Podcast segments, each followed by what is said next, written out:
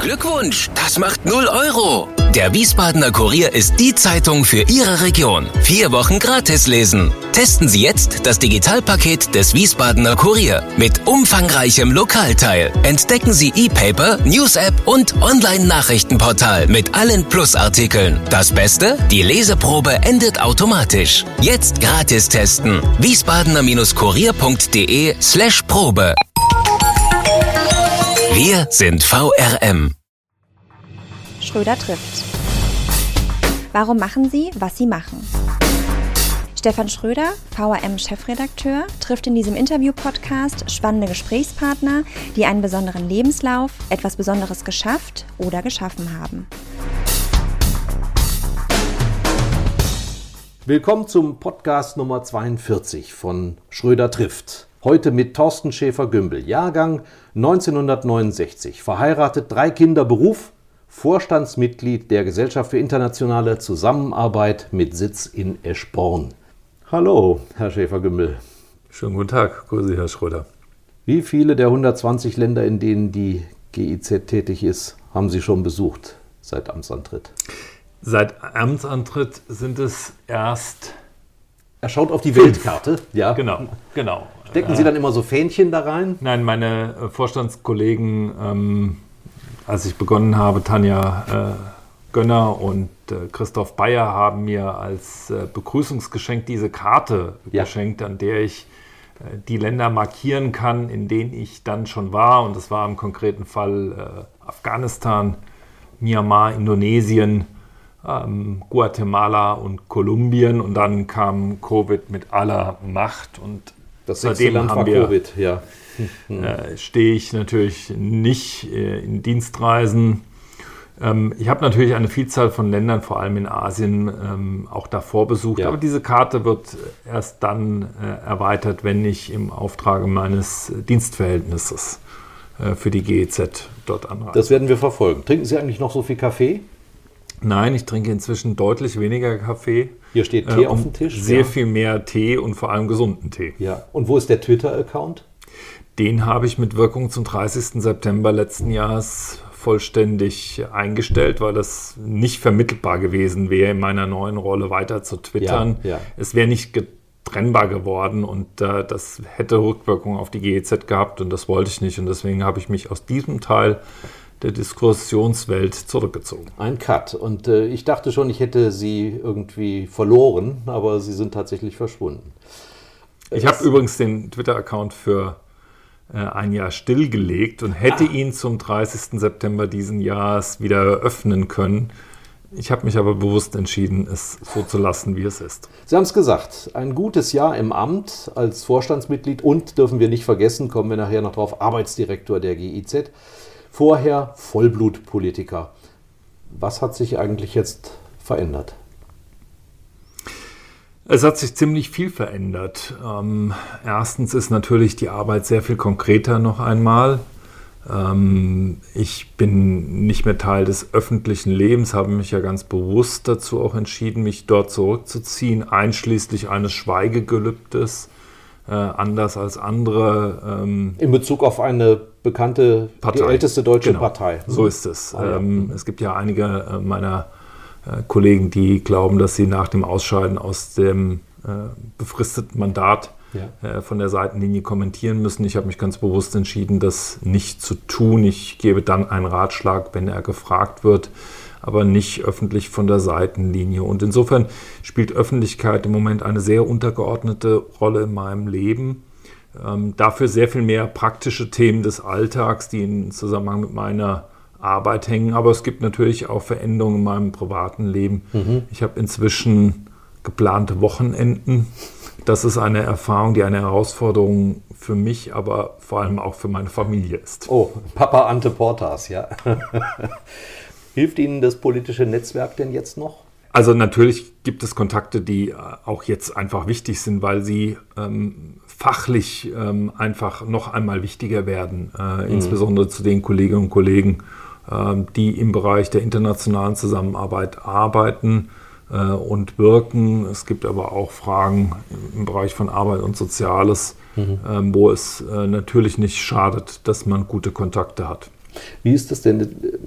Wie unterscheidet sich Ihr Tun jetzt von dem Politikbetrieb? Sie haben gesagt, es spielt sich nicht so viel in der Öffentlichkeit ab. Ist auch sonst das Handeln anders? Kommt man schneller zum Ziel beispielsweise?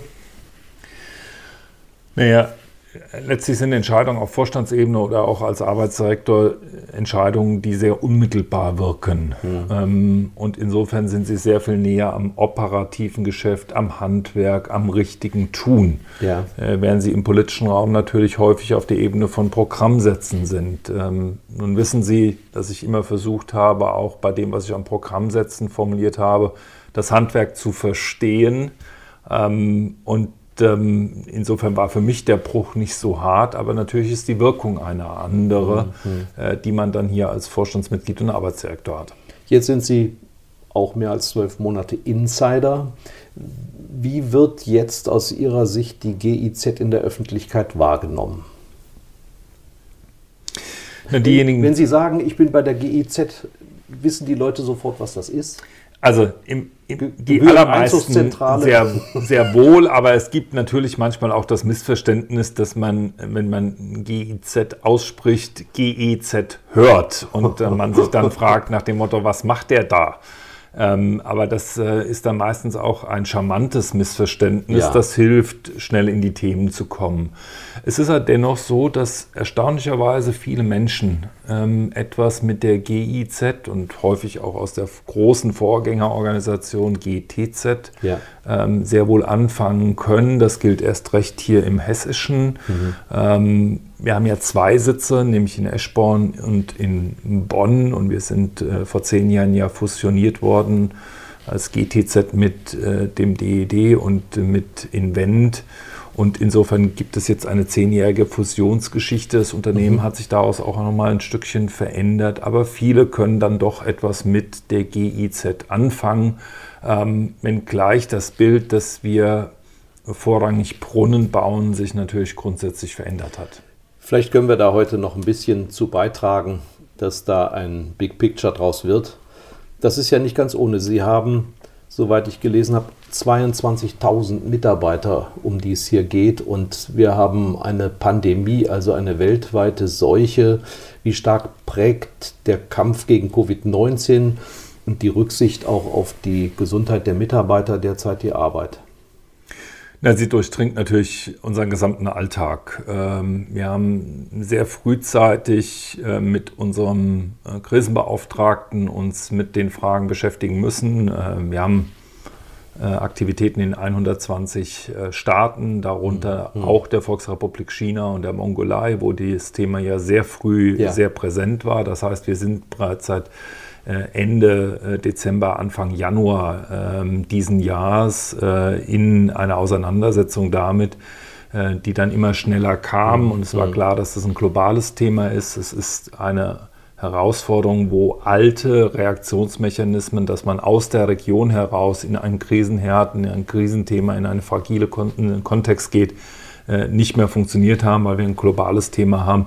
Und es betrifft uns natürlich sehr auch in dem Inneren. Und ähm, es fordert uns im Prinzip an zwei Stellen, nämlich auf der einen Seite bezogen auf unsere Partner ja. und Partnerinnen, auf ähm, auch die Anforderungen aus dem politischen Raum, Covid-Hilfe zu leisten. Die Bundesregierung hat sich dort sehr engagiert in den letzten Monaten. Ähm, insofern ist unsere Umsetzungsstärke, unsere Handlungsfähigkeit vor Ort sehr stark gefordert. Und auf der anderen Seite sind natürlich unsere Mitarbeiterinnen und Mitarbeiter mhm. unmittelbar betroffen und ähm, das über viele, viele Länder. Ähm, das steuern wir äh, auf sehr unterschiedlichen Ebenen. Wir haben sehr frühzeitig einen Krisenstab eingerichtet. Wir sind mittlerweile eine Stufe drunter, indem wir einen Corona-Stab regelmäßig in den Austausch haben. Äh, wir haben viele Formate entwickelt, um auch einen engen Austausch zu bekommen, mhm. globale Sprechstunden, äh, damit einfach auch die Mitarbeiterinnen und Mitarbeiter in den Partnerländern eine Chance haben, auch mit der Vorstand unmittelbar zu kommunizieren und auch umgekehrt. Also es fordert uns in allen Bereichen und das Problem natürlich ist, dass im globalen Maßstab alle anderen Krisen nicht aufhören. Ja. Äh, wir haben kriegerische Auseinandersetzungen in Armenien und Aserbaidschan erlebt. Äh, wir haben eine Hafenexplosion im Sommer im Beirut mhm. erlebt. Ähm, alles Themen, wo unsere Kompetenzen als GEZ in der anschließenden Wiederaufbau- und Strukturierungsphase gefordert sind, aber gleichzeitig wir auch mit unseren Mitarbeiterinnen und Mitarbeitern, die vor Ort sind. Was geht denn überhaupt noch im Moment? Also ich sehe einen Entwicklungshelfer ja immer vor Ort, an der, an der Front sinnbildlich. Ist das überall noch möglich? Also wir sind ähm, sehr präsent in, in, in unseren Partnerländern. Ähm, mittlerweile fast 80 Prozent unserer entsandten Mitarbeiterinnen und Mitarbeiter wieder. Ähm, wir waren ähm, auch deutlich niedriger, mhm. aber wir waren immer, ähm, also sind im Prinzip nicht unter 60 Prozent, mit ganz wenigen Ausschlägen äh, gesunken. Gleichzeitig müssen Sie sehen, dass von unseren 22.500 äh, Mitarbeiterinnen und Mitarbeitern rund zwei Drittel nationale Mitarbeiterinnen und Mitarbeiter die leben sind. Die leben vor Ort. sowieso vor Ort. Die haben überhaupt nicht die Möglichkeit, ähm, aus dem Land herauszugehen. Ähm, und insofern sind wir natürlich präsent. Mhm. Natürlich sind auch vor Ort ähm, die Arbeitsmöglichkeiten sehr eingeschränkt gewesen, je nachdem, wie stark auch der Lockdown äh, war wir haben Länder, in denen unsere Kolleginnen und Kollegen seit Monaten in häuslicher Quarantäne arbeiten. Und das ist natürlich auch eine extrem belastende Situation für unsere Kolleginnen und Kollegen. Da legen wir auch großen Wert. Wir haben ein psychologisches Team, das dort mhm. arbeitet. Wir haben einen medizinischen Dienst, der dort arbeitet. Wir äh, organisieren sehr viel Austausch und Gespräch, weil es wichtig ist, da möglichst eng beieinander zu bleiben. Ja, man kommt auch auf kreative Ideen. Ich habe gesehen, in ähm, Osttimor, glaube ich, gibt es Tutorials über Video, wie man Bäume pflanzen kann, also Anleitungen, wo der Helfer gar nicht mehr vor Ort ist, sondern entweder wird was abgespielt oder er ist direkt ansprechbar und sagt, ja, so wie er es jetzt macht, ist es richtig, dass also eine Kamera drauf gerichtet ist. Man lernt ja doch auch mit solchen Rückständen oder Barrieren umzugehen. Das ist ganz definitiv so. Auch mhm. wir erleben natürlich noch einmal einen Schub in ja. digitalen Arbeitsweisen. Ähm, wir hatten den großen Vorteil, dass wir äh, insbesondere bei den Kolleginnen und Kollegen im Inland, aber auch in weiten Teilen äh, unserer Außenstruktur in mobiles Arbeiten sehr schnell übergehen konnten. Äh, viele Kolleginnen und Kollegen haben mobil gearbeitet. Das hat auch unsere mhm. Leistungsfähigkeit in dieser Phase erhalten. Es stellt einen trotzdem in der Mitarbeiterführung vor Herausforderungen, in der Motivation des Teams, was die Aufmerksamkeit angeht. Und wir merken natürlich auch, wo die Grenzen sind. Und die ja. Grenzen sind vor allem dort, wo sie neue Kontakte, Vertrauen, Netzwerke, äh, Arbeitsvorhaben implementieren müssen. Dort, wo sie schon eine Vertrauensbeziehung haben, geht das gut mit mobilen mhm. Arbeiten. Aber überall da, wo es neu wird, äh, ist es im digitalen Modus doch deutlich komplizierter. Und insofern ist die Lernkurve in alle Richtungen sehr steil. Und ich bin sehr sicher, wir werden nach dieser Krise, wird mobiles Arbeiten eine größere Rolle spielen als vor der Krise, aber ganz sicherlich nicht so wie jetzt in der Krise. Ja. Sie, Frau Gönner und Sie haben darauf aufmerksam gemacht, dass anders als in vielen Fällen vorher diese Epidemie eher äh, zwar in einem Land, das auf dem Weg ist, ein entwickeltes Land zu sein, ausgebrochen ist, aber vor allen Dingen in den, im Nordteil des Globus sich breit gemacht hat. Und im Süden, da wo auch viele schwierige Länder sind, man sich zwar länger vorbereiten konnte, aber die Epidemie nicht sofort Platz gegriffen was hat. Was hat das zu bedeuten, in, auch in der äh, Prävention, die man dort treffen konnte?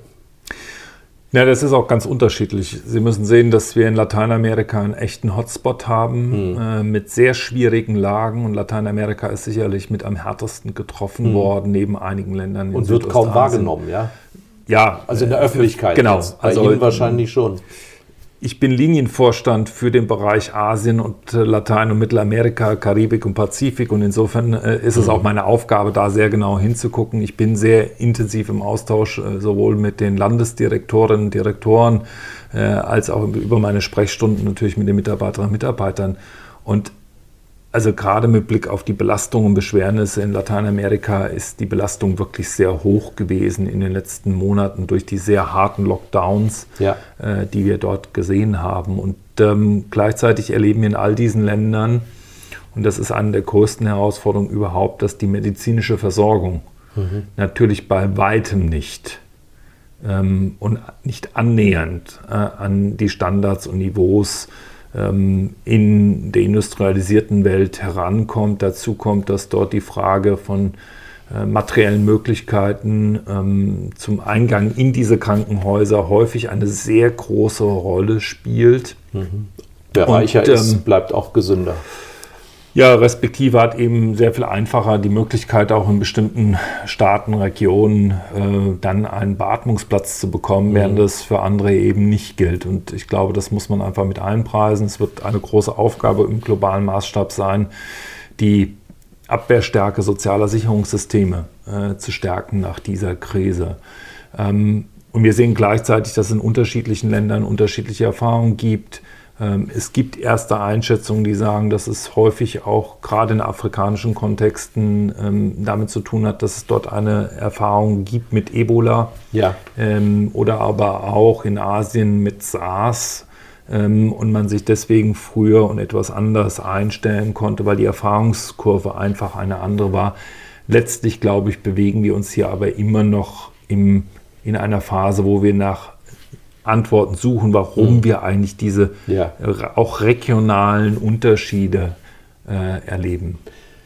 Man fragt sich ja bei manchen Ländern, ob der Lockdown nicht mehr Schaden angerichtet hat als die Epidemie selbst.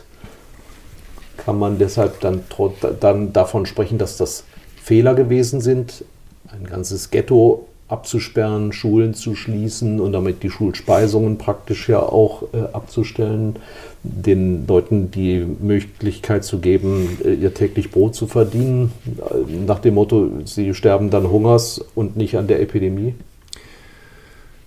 Also lassen Sie mich zweigeteilt antworten. Erstens ähm, bin ich als Vorstandsmitglied im Arbeitsdirektor nicht in der Situation und äh, schon gar nicht in der in der Rolle, äh, politische Entscheidungen zu bewerten. Da werde ich mich auch sehr zurückhalten. Ähm, die GEZ hat den Auftrag, ähm, politische Aufträge äh, zu implementieren ähm, oder auch die aus der Privatwirtschaft, weil wir haben ja ein sehr breites Spektrum ja. an, an, an Auftraggebern. Und zweitens würde ich gerne sagen, es ist natürlich im Nachhinein manchmal sehr viel einfacher, ähm, bei der Erfahrungskurve, Kenntniskurve, die wir gerade haben, im Nachhinein zu beschreiben und zu sagen, was war denn mhm. richtiger? Ähm, ich habe vor wenigen Wochen einmal gesagt, ich habe großen Respekt und äh, fühle auch wirklich Dankbarkeit äh, für die Mandatsträger, die im Moment versuchen, nach bestem Wissen und Gewissen kluge mhm. Entscheidungen zu treffen mit einer Situation, die es in dieser Generation so noch nicht gegeben hat. Ja. Ähm, ich kann persönlich mit den Vergleichen, ähm, dass das so schwierig ist wie nach dem Zweiten Weltkrieg, äh, da tue ich mir schwer. Mhm. Aber dass die Situation eine ganz besondere ist, eine einmalige, dass es dazu keine Erfahrungskurve gibt. Äh, es gibt kein keine Datei, die wir im Rechner aufmachen oder in der Bibliothek ein Buch ziehen, in dem wir sagen, okay, das war der Plan. Eine Gebrauchsanweisung. eine Gebrauchsanweisung dafür. Das ist ja auch die Erfahrung, die wir machen, dass wir an ganz vielen Stellen Krisenreaktionsmechanismen haben, um Hilfestellung zu geben für ein Land, für eine Region aus dem unmittelbaren Kontext. Wenn Ihnen aber der Kontext und die Region einfach ausfällt, weil sie ganz genauso betroffen ist, mhm. dann helfen Ihnen all die Notfallszenarien nicht. Und das hat natürlich auch ganz viel Unsicherheit ausgelöst. Und ich finde, dass viele Mandatsträger wirklich nach bestem Wissen und Gewissen versuchen, gute Lösungen zu finden angesichts einer wirklich schwierigen Situation. Und es ist sehr viel einfacher zu sagen, warum man an der einen oder anderen Stelle nicht zufrieden mhm. ist, weil es nicht funktioniert. Ähm, aber man das große Ganze nicht mehr sieht. Und ich das habe ich mir bewahrt. Ich gucke erstmal auf das große Ganze und gehe dann in die Einzelkritik. Und natürlich werden wir am Ende feststellen, dass es Dinge gegeben hat, die wirklich gut funktioniert haben.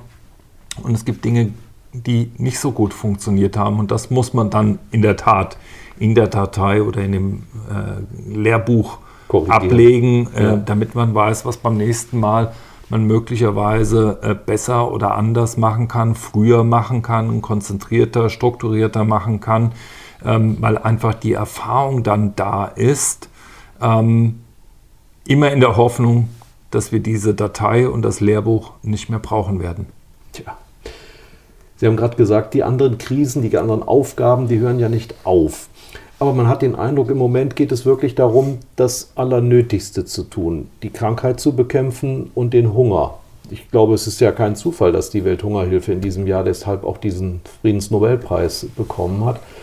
Wie sehr beeinflusst das die Arbeit auf anderen Gebieten? Sprich, ist jetzt nicht alles doch auf sehr ursprüngliche Hilfe, die man eigentlich nicht mehr so in dem Sinne leisten wollte, also äh, zurückgeworfen. Man äh, bringt Nahrungsmittel von A nach B, man äh, versucht Krankenhäuser aufzubauen, Quarantänestationen und man kommt zu den mittel- und langfristigen Aufgaben gar nicht mehr. Das kann ich für uns nicht bestätigen. Ähm, Natürlich haben auch wir äh, eine Situation, in der wir bestimmte Vorhaben, die wir dieses Jahr geplant hatten, nicht vollständig umsetzen können.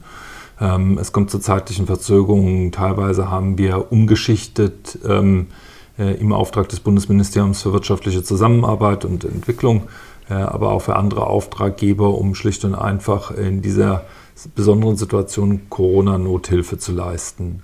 Und trotzdem ist eine Vielzahl des, der Dinge, die wir ja ganz bewusst mit Blick auf langfristige Entwicklung, auf die Umsetzung der Nachhaltigkeitsziele der Vereinten Nationen im mhm. Auftrag der Bundesregierung, aber auch der Europäischen Union und anderer Auftraggeber umsetzen.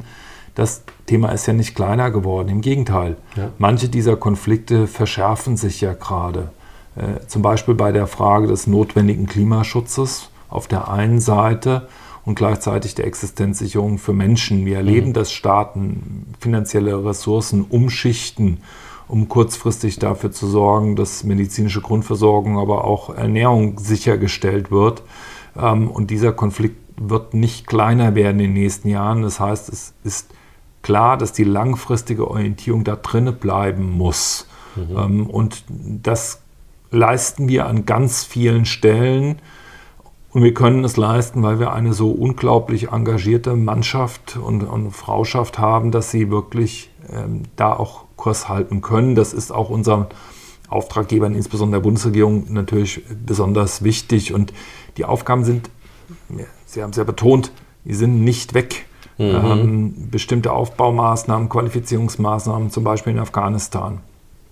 Ähm, die Sicherung von Biodiversität und von äh, Klimaschutzmaßnahmen, äh, aber auch die Ernährungssicherung, das sind alles Themen, die bleiben präsent. Sie sind nicht weg, nur weil wir uns jetzt äh, mit Covid in besonderer Weise beschäftigen müssen. Im mhm. Gegenteil, diese Pandemie verschärft teilweise die Fragestellung vor Ort und deswegen ist es gut, ähm, da eine Langfrist- und Mittelfristorientierung zu haben und das ist der Bundesregierung auch sehr wichtig.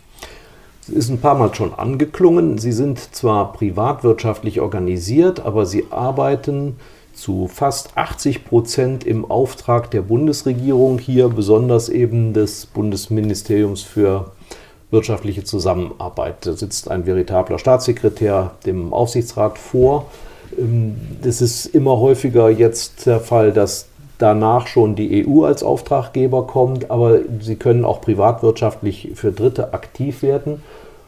Sie haben sich selbst aber eine Art Verfassung gegeben, in der Kernziele formuliert sind. Können Sie die mal kurz skizzieren?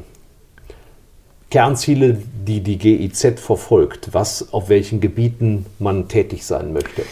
Naja, man muss zunächst wissen, äh, die GIZ ist ja ein, ein, ein 100-prozentiges Bundesunternehmen. Mhm. Und wir sind ein Unternehmen, das keine Grundfinanzierung hat, sondern wir sind ausschließlich. Also von jedem Auftrag zum Auftrag. Genau, wir ja. sind ausschließlich auftragsfinanziert. Ähm, und deswegen sind, ist für uns Veränderung ähm, und die Veränderung von Aufträgen und das Managen dieser Veränderungen eigentlich die größte Kompetenz, die das Unternehmen hat, mhm. mit Blick auf internationale Zusammenarbeit. Und die Schwerpunkte ähm, werden definiert durch die Auftraggeber. Ähm, wir beraten natürlich. Mhm. Ähm, das ist immer auch ein Stückchen eine Twitter-Rolle.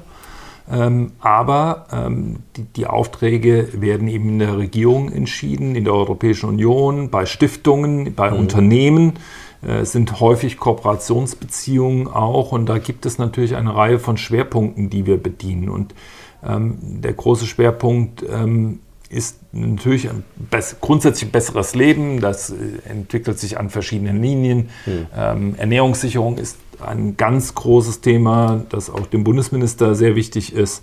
Ähm, das pontiert er ja an, an, an, an sehr vielen Stellen. Ähm, es geht natürlich um die Frage des Klimaschutzes und der Biodiversität und vor allem der Konflikte, die genau daraus entstehen. Deswegen spielt das Thema Meereswirtschaft eine große Rolle. Wasserversorgung. Forstwirtschaft, mhm. Wasserversorgung spielt eine mhm. große Rolle. Aber eben auch insgesamt gutes Regierungshandeln.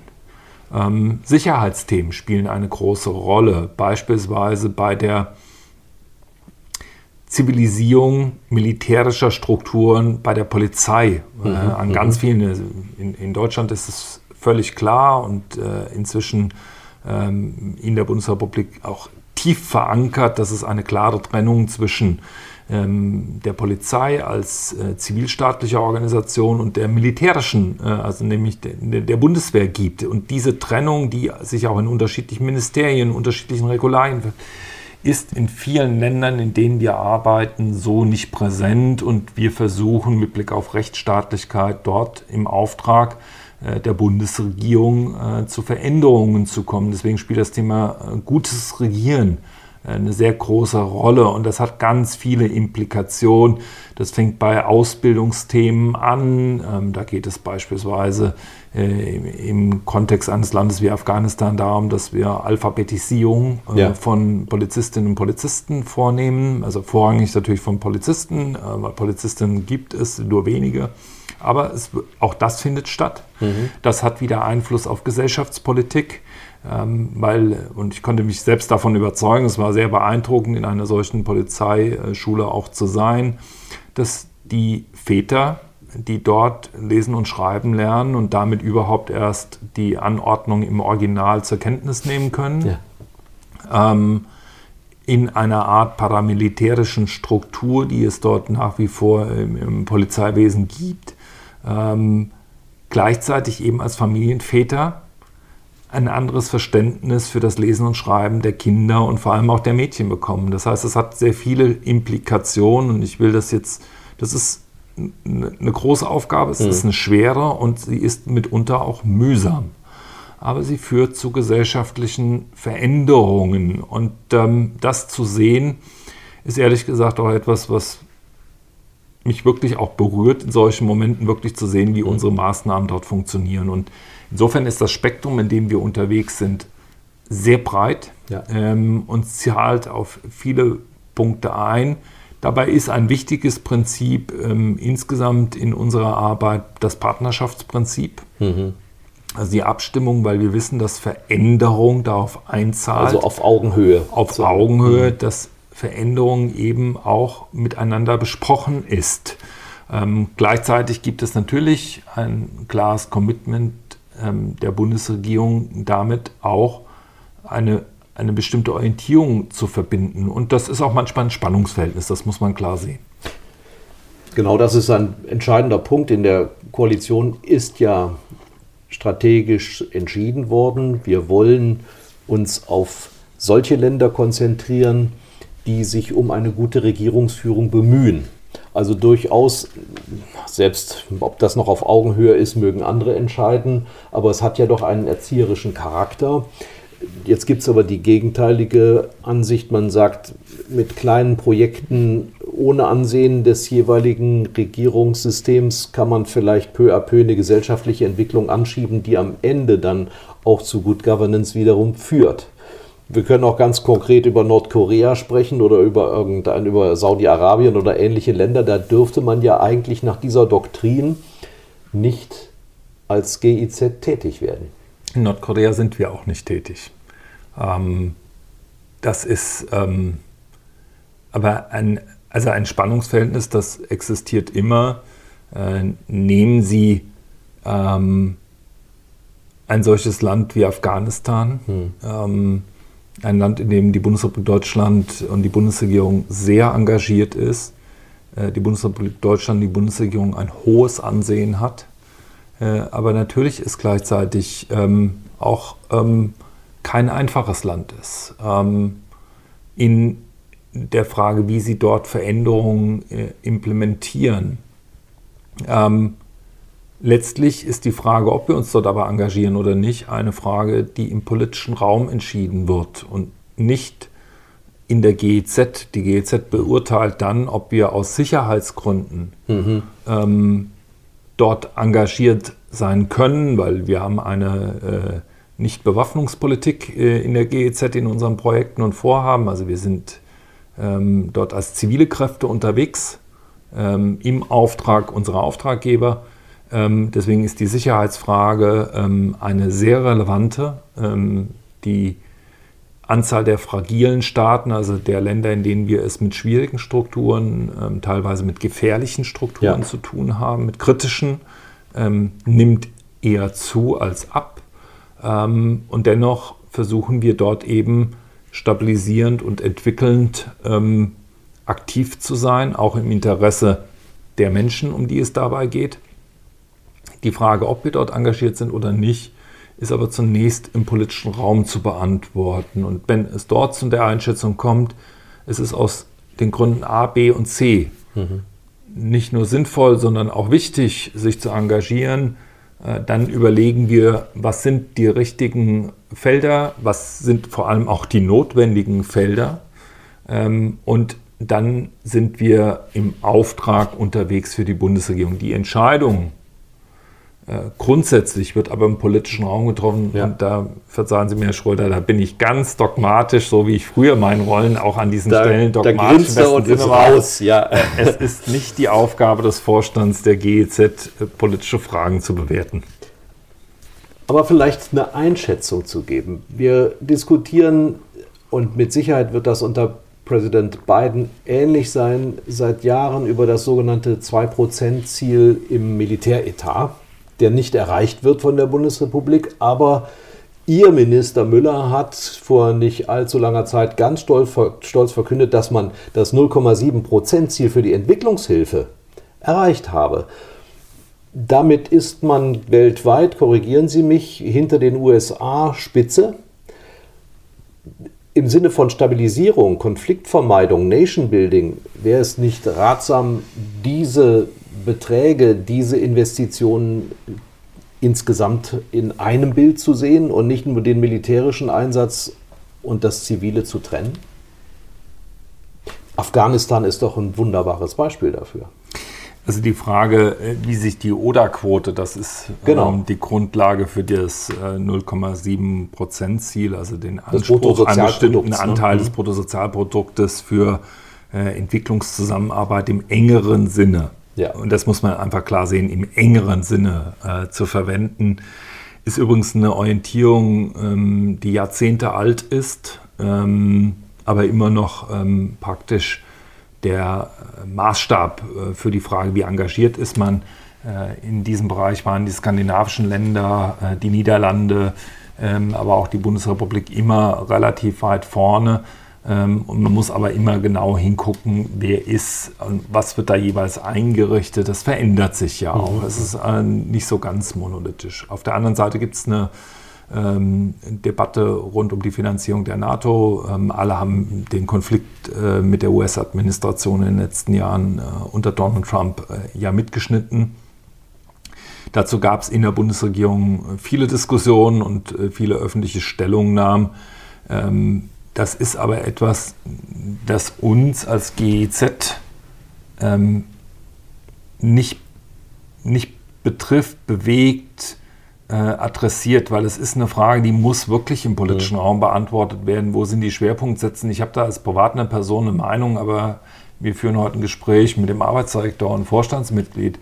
Ähm, ich weiß natürlich, dass der Koalitionsvertrag der äh, derzeitigen Bundesregierungskoalition aus CDU, CSU und SPD vorsieht, dass äh, entsprechende Erhöhungen im Militäretat auch zu Erhöhungen ja. im, im, im, Etat äh, des äh, Bundesministeriums Wirtschaftliche Zusammenarbeit führen müssen.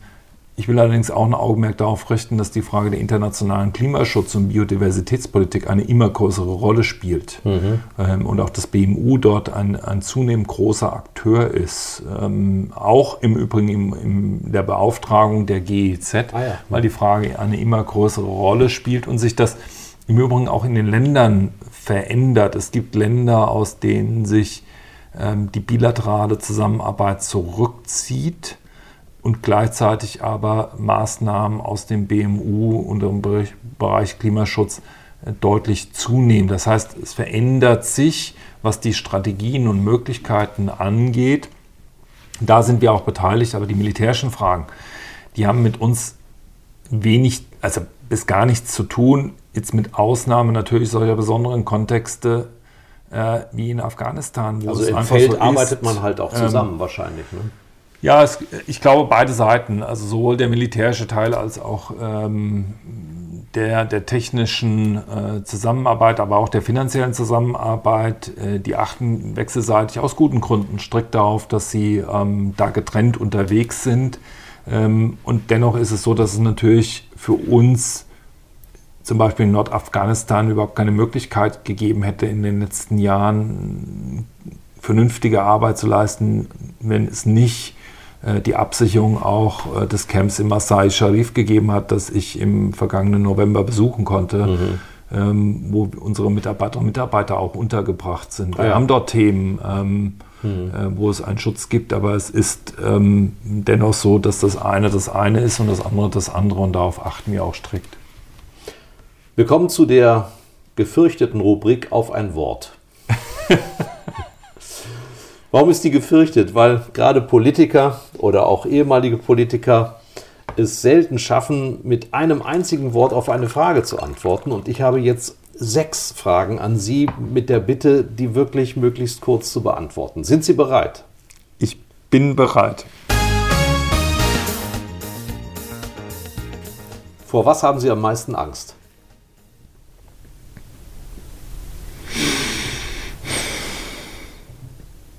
Vor der Anti-Aufklärung. Was ist Ihnen eine Sünde wert?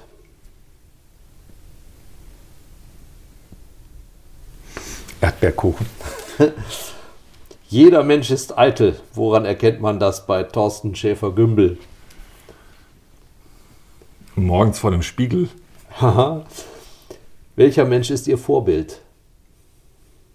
Die Frage bin ich heute schon, noch, schon einmal gefragt worden von den Auszubildenden. Und meine Antwort an die Auszubildenden war, dass die Frage schwierig ist. Es ist auf der einen Seite habe ich natürlich politische Vorbilder. Mhm. Menschen wie Mahatma Gandhi, ähm, wie Maria Juchatz, ähm, Willy Brandt, aber Juchatz, vor allem auch Arbeiterwohlfahrt. Genau, die Gründerin der Arbeiterwohlfahrt, die die Frau, die die erste Rede als Abgeordnete in, Im, Reichstag. Im Reichstag gehalten hat. Ähm, oder eben auch Jacques Delors, den ich in den letzten Jahren immer als mein großes Vorbild äh, wahrgenommen habe, der ein wirklich überzeugter Europäer war.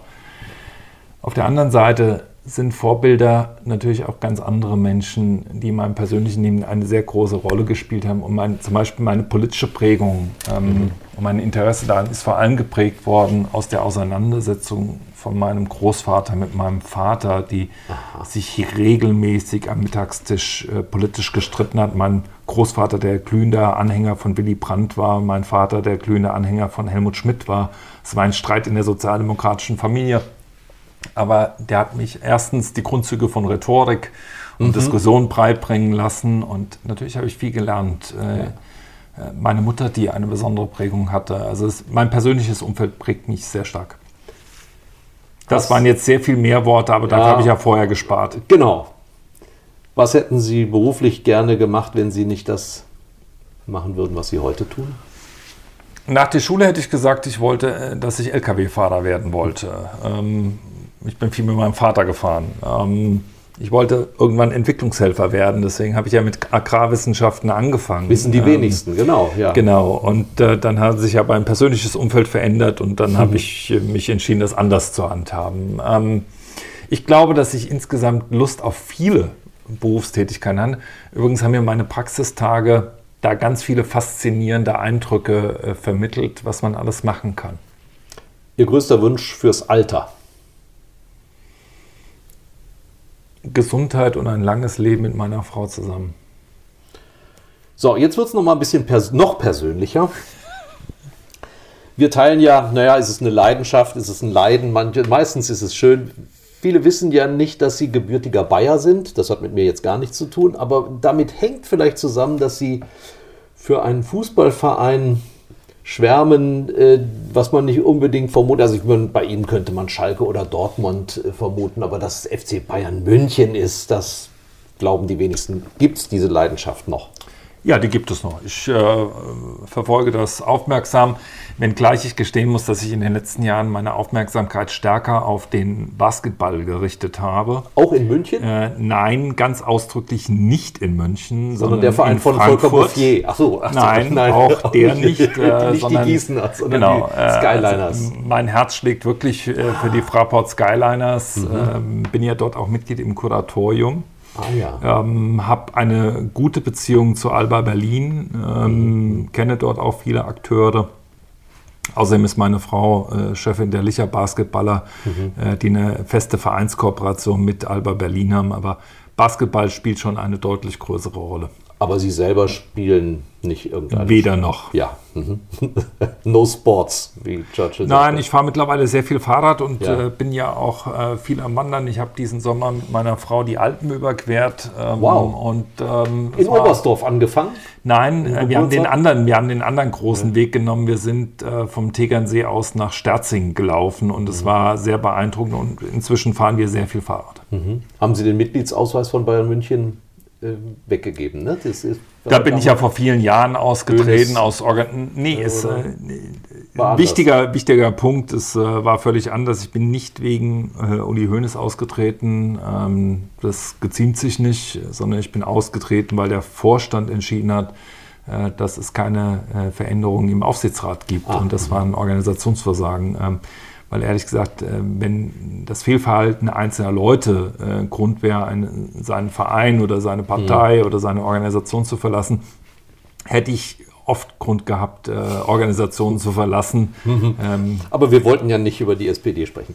Ja, äh, bleiben wir beim Persönlichen. Was ist aus der Zeit des Politikers an Verbindungen, an Freundschaften geblieben? Oder kann ein Politiker gar nicht Freundschaften mit Politikern entwickeln?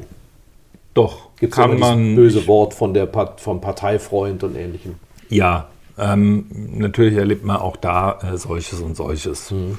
Ähm, aber ich habe nach wie vor viele Kontakte ähm, auch zu Kolleginnen und Kollegen aus sehr unterschiedlichen Parteien und ähm, das ist ehrlich gesagt mit dem Abstand auch noch einmal en, einfacher möglich, als in, ja. deutlich entspannter als ja. äh, in der politischen Auseinandersetzung, weil das ist dann schon auch manchmal emotional fordernd. Damals haben Sie gesagt, Sie sehen mit Wehmut auf die Zeit zurück. Ist das heute auch noch der richtige Begriff? Also ich würde vielleicht heute nicht mehr von Wehmut reden, ähm, aber es ist natürlich so, dass ich sehr gerne Politik gemacht habe, sozialdemokratische Politik im Konkreten. Ähm, ich war leidenschaftlicher Parlamentarier. Äh, ich glaube, dass ich auch in der Oppositionsrolle vieles prägen konnte. Ähm, und ich glaube nicht, dass alles schlecht war, was ich geprägt habe. Ähm, und insofern will ich da keinen Tag missen. Aber, wie ich das häufiger schon gesagt habe, alles hat seine Zeit. Mhm. Ähm, oder wie meine Frau es formulieren würden, jammern geht gar nicht, ähm, zumal ich hier keinen Anlass habe zu jammern. Äh, ich habe wirklich viele fantastische Kolleginnen und Kollegen hier vorgefunden. Ähm, äh, wir haben ein sehr intensives Arbeitsverhältnis. Ich hatte ja nur einen Tag Übergang. Ähm, ja. Kein und, Urlaub. Äh, kein Urlaub dazwischen. Und ähm, das war schon auch fordernd. Und ähm, mir haben es hier viele sehr leicht gemacht anzukommen. Und gleichzeitig fordert das Unternehmen mit seinen Aufgaben, mit mhm. seinen vielen Mitarbeiterinnen und Mitarbeitern, fordert einen auch vollständig. Und insofern, es ist einfach gut, wie es ist. Und ähm, es bleibt dabei. Alles hat seine Zeit. Dieser Wechsel ohne Übergang ist ja für den einen oder anderen Beobachter oder Kritiker Anlass gewesen, reinzugrätschen. Peter Ramsauer, mit dem Sie ja jetzt wahrscheinlich in, auf der Arbeitsebene zu tun haben müssten. Also ein CSU-Mann hat damals wörtlich gesagt, die Grundlage für vertrauensvolle Zusammenarbeit sei nicht mehr gegeben, weil er ihnen übel genommen hat, dass sie aus diesem politischen Amt in das Amt bei der GEZ gewechselt sind. Wie ist heute das Verhältnis? Sie können sich nicht die Hand geben wegen Corona, aber ansonsten. Also, ich kann gut verstehen, dass das auch Irritationen ausgelöst hat. Es hat ja auch mich selber gefordert. Äh, ähm, es war keine einfache Zeit, in dem kommissarischen Parteivorsitz ähm, mhm. zu gehen. Sie waren ähm, der Nachfolge eine, von Willy Brandt und August Bebel. So ist das. Und Helmut und, Schmidt. Äh, gleichzeitig im Bewusstsein, dass es begrenzt ist. Und natürlich gab es auch viele Nachfragen. Ist das jetzt, ist es jetzt wirklich befristet? Äh, die Frage, gehe ich wieder weg? Er hat äh, schon auch in dieser Phase viele äh, mhm. bewegt und ähm, insofern kann ich auch verstehen, dass man das kritisch reflektiert. Ähm, die Zusammenarbeit ähm, insgesamt mit dem Aufsichtsrat ähm, ist wirklich gut. Ich habe auch überhaupt keine Zeit im Moment, mich da in, in, in ja. politische Fragen hineinzubewegen. Und äh, ansonsten bitte ich Sie einfach, diese Frage an Peter Ramsauer zu stellen. Vielleicht läuft er mir ja auch noch mal über den Weg. Ähm, dann kann ich ja auch nach Gerd Müller nicht fragen. Der kommt mir manchmal vor, als wäre er ein ehrlicher Grüner statt ein Unionmann. Jetzt grinst er. Jetzt grinst Schäfer-Gümbel, weil das natürlich alles Fragen sind, die sich für mich verbieten, äh, ja. äh, in die Beurteilung zu gehen. Ich, Sie sehen äh, Gerd Müller als einen extrem leidenschaftlichen äh, Minister, ähm, der, der nächstes mit, Jahr aufhört. Mit, hoher, mit hoher Empathie ja. äh, auch die Rolle ausübt und ähm, ansonsten ähm, nochmal, die Bewertungen sind wirklich nicht mehr. Ich habe das, ich habe 20 Jahre Bewertungen vorgenommen. Das war sozusagen im stand in meinem Arbeitsvertrag, dass ich äh, Bewertungen auch von anderen vornehme. Das steht ausdrücklich nicht in meinem Arbeitsvertrag heute. Wir reden nicht über die SPD, aber vielleicht hier durchaus auch der, der Fachmann von der GIZ, wenn Sie Ihre politischen Ziele und Herausforderungen mit dem vergleichen, was Sie heute wissen, auch durch die GIZ, hat sich da der Fokus verschoben? Dass Sie sagen, also wir müssen äh, die, nicht jetzt die SPD, sondern insgesamt hm. das Parteienspektrum, vielleicht die westliche Welt, anders handeln, anders blicken, unser, unsere Perspektive verschieben?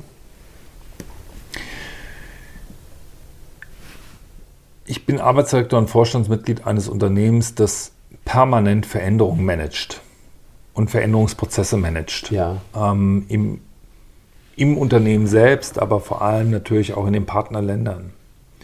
Und das macht einen noch einmal demütiger vor der Frage, wie gehen wir mit Veränderungen um. Und ich erlebe hier sehr viele professionelle Formen, damit umzugehen. Ähm, diesen Blick noch einmal geschärfter in die Zusammenhänge zwischen internationaler Arbeit auf der einen Seite und der Situation im eigenen Land äh, zu reflektieren. Ähm, das ist schon etwas, was ich heute sehr viel schärfer sehe, als ich es in der Vergangenheit äh, mhm. gesehen habe. Ähm, und das völlig unabhängig davon, dass ich ja manchmal auch belächelt wurde dafür, dass die Frage der internationalen Zusammenarbeit schon in meiner Zeit als Fraktionsvorsitzender im Hessischen Landtag ja. ähm, schon immer eine große Rolle gespielt hat. Aber das sehe ich natürlich nochmal sehr viel schärfer. Mhm. Äh, wenn wir über so große Fragen wie die Humanitätskrise 2015 und die hohe Anzahl von geflüchteten Menschen in Deutschland sehen, was das mit internationalen Beziehungen zu tun hat, was das mit der Frage zu tun hat von Perspektiven für Menschen in Regionen, für das Thema Friedenssicherung. Das sieht man noch einmal schärfer, auch wenn man einfach jeden Tag damit konfrontiert ist. Was ist denn das Alarmierendste aus Ihrer Sicht? Sie haben das Thema Flüchtlinge genannt. Sie haben auch mehrfach schon den Klimawandel und seine Folgen erwähnt. Gibt es noch weitere Punkte? Biodiversität wird, glaube ich, sowieso völlig unterschätzt in, seinen, in ihrer Auswirkung, beziehungsweise die, die abnehmende Diversität. Gibt es weitere Aspekte, die Sie beschäftigen? Ja, es ist im Prinzip das gesamte Spektrum. Am Ende geht es um die Frage, wie wir Menschen gut und sicher leben. Mhm. Ähm, und das natürlich in Nachhaltigkeit. Und ähm, das ist eine Aufgabe, die fordert einen im Bereich von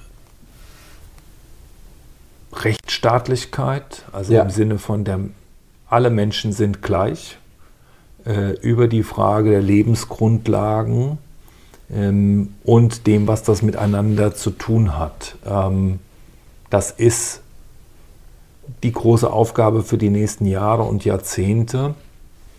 Und das sind alles Themen, die man nicht wegmoderieren kann, ja. ähm, sondern die am Ende Antworten erfordern, wie wir die Transformation machen. Dabei kann uns an bestimmten Stellen die Digitalisierung helfen, an mhm. anderen Stellen stellt uns die Digitalisierung vor neue Herausforderungen. Also es ist wirklich ein extrem breites Spektrum, ähm, aber es sind natürlich die Fragen von Klimaschutz und Existenzsicherung des Einzelnen, mhm. also der sozialen, ökologischen, ökonomischen Entwicklung. Ähm, damit natürlich der Frage, wie sind die Zugänge des Menschen äh, zu den Möglichkeiten? Ähm, was heißt das für Rahmenbedingungen? Ähm, das macht sich dann an so Feldern und, und Themen fest wie ähm, Kinderarbeit, ähm, äh, Gewalt äh, gegen vor allem äh, Kinder und Frauen. Mhm, ähm, mhm. ein Thema, das wirklich ein sehr großes ist. Ja. Ähm, ähm, und das auch nicht kleiner geworden ist in den letzten Monaten. Und das gilt nicht mhm. nur für das Inland. Ähm, bis hin eben dazu, dass wir mit dem Schaffen von Frieden und, und Arbeitsperspektiven äh, am Ende auch Regionen entwickeln können. Ähm, da ist viel zu tun. Wir haben im Westen die Ansicht, dass unser demokratisches System repräsentativ äh, mit der Gewaltenteilung ähm, Recht über Macht zu setzen, äh, das auf Dauer erfolgreicher ist. Was lehrt Sie die Erfahrung der letzten Monate ihrer, ihrer Zeit bei der GIZ? Muss man bisweilen da äh, Kompromisse schließen, um zum Ziel zu kommen? Es gibt Länder, die sind sehr weit von solchen Systemen entfernt, haben wirtschaftlich Erfolg, sind auf einem guten Weg.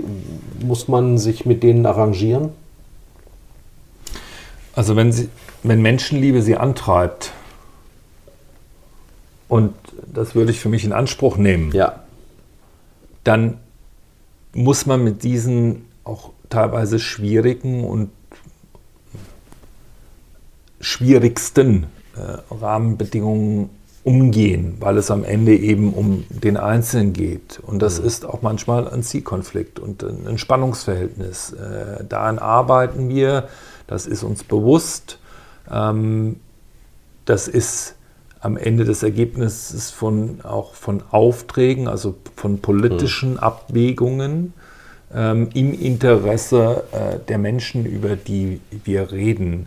Ähm, ich selber bin Demokrat, äh, überzeugter Demokrat. Äh, ich habe vor wenigen Tagen einen kleinen Aufsatz abgeschlossen in der Auseinandersetzung mit Karl Barth, einem evangelischen Theologen, mhm. wo es um die Frage ging, ähm, ist, also wie ist dieses in, in, in theologischen und, und, gesellschaftlichen Fragen, ist der Mensch gleich und was heißt das für die Demokratie?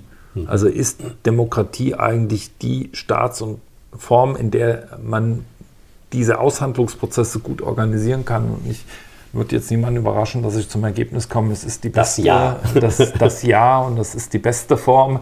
Ähm, aber es ist natürlich auch eine fordernde Form, weil sie am Ende etwas damit zu tun hat, persönliche Interessen mit Gesamtinteressen abzuwägen und die Summe der Einzelinteressen ist eben nicht Gemeinwohl, mhm. ähm, sondern es geht da schon nochmal um eine andere Ebene. Ähm, das heißt Diskursfähigkeit und es bedeutet auch die Eigenverantwortung für das Ganze.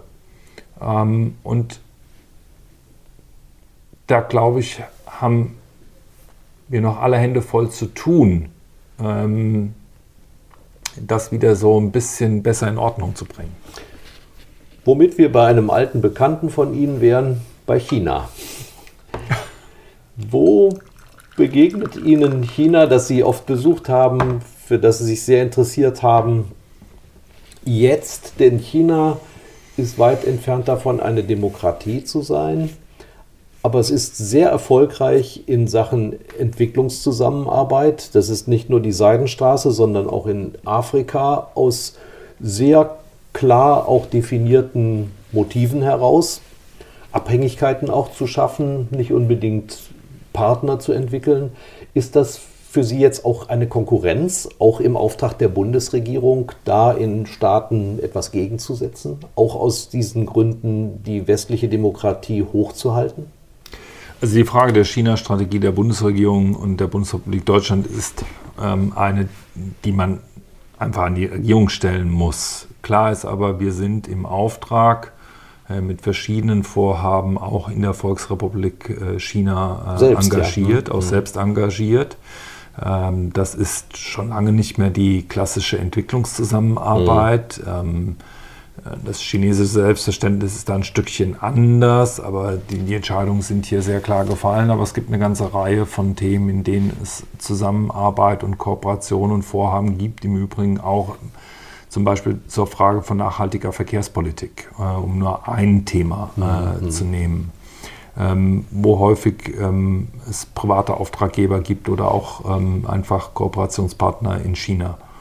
Ähm, und gleichzeitig ist China selber in der Situation sehr engagiert in internationalen Zusammenarbeit zu agieren. Ähm, und das ist ebenfalls Gegenstand von parlamentarischen Debatten, äh, von Regierungsberatungen. Ähm, das ist aber wieder etwas, was am Ende in, im, im, politischen Raum beantwortet mhm. werden muss. Und gleichzeitig ist es natürlich auch eine Herausforderung für uns, in dem jeweiligen Kontext dann zu agieren. Ich glaube, es ist am Ende kein Nachteil, ein bisschen was von diesem Land zu verstehen, mhm. äh, auch die Brüche zu sehen.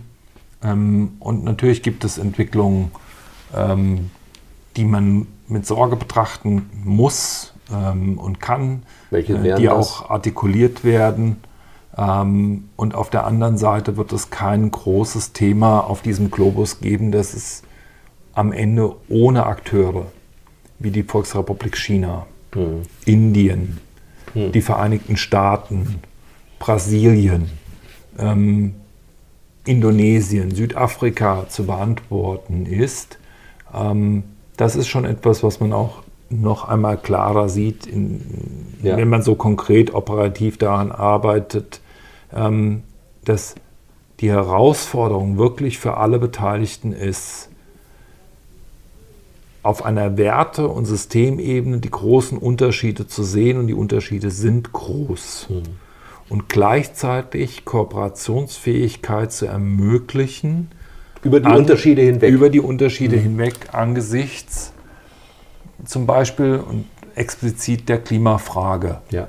Ähm, es wird kein internationales Klimaabkommen geben, das wirkungsmächtig ist, wenn es nicht zu Kooperation auf dieser Ebene kommt. Und in diesem Spannungsverhältnis, glaube ich, sehen sich viele.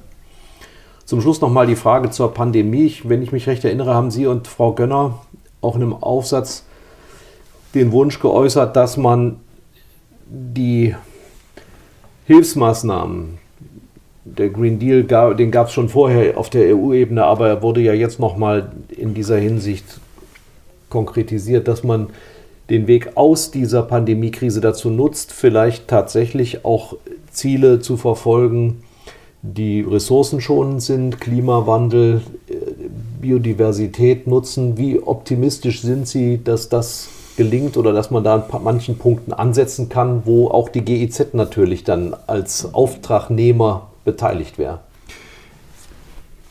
Was die Grundfrage angeht, erst einmal bin ich nach wie vor Anhänger der Aufklärung und des Humanismus und insofern äh, glaube ich an die Vernunftsteuerung, auch wenn man manchmal daran zweifeln könnte, ja, äh, ja. dass es wirklich noch so ist. Ähm, und insofern ähm, bin ich da zuversichtlich, dass das geht. Mhm.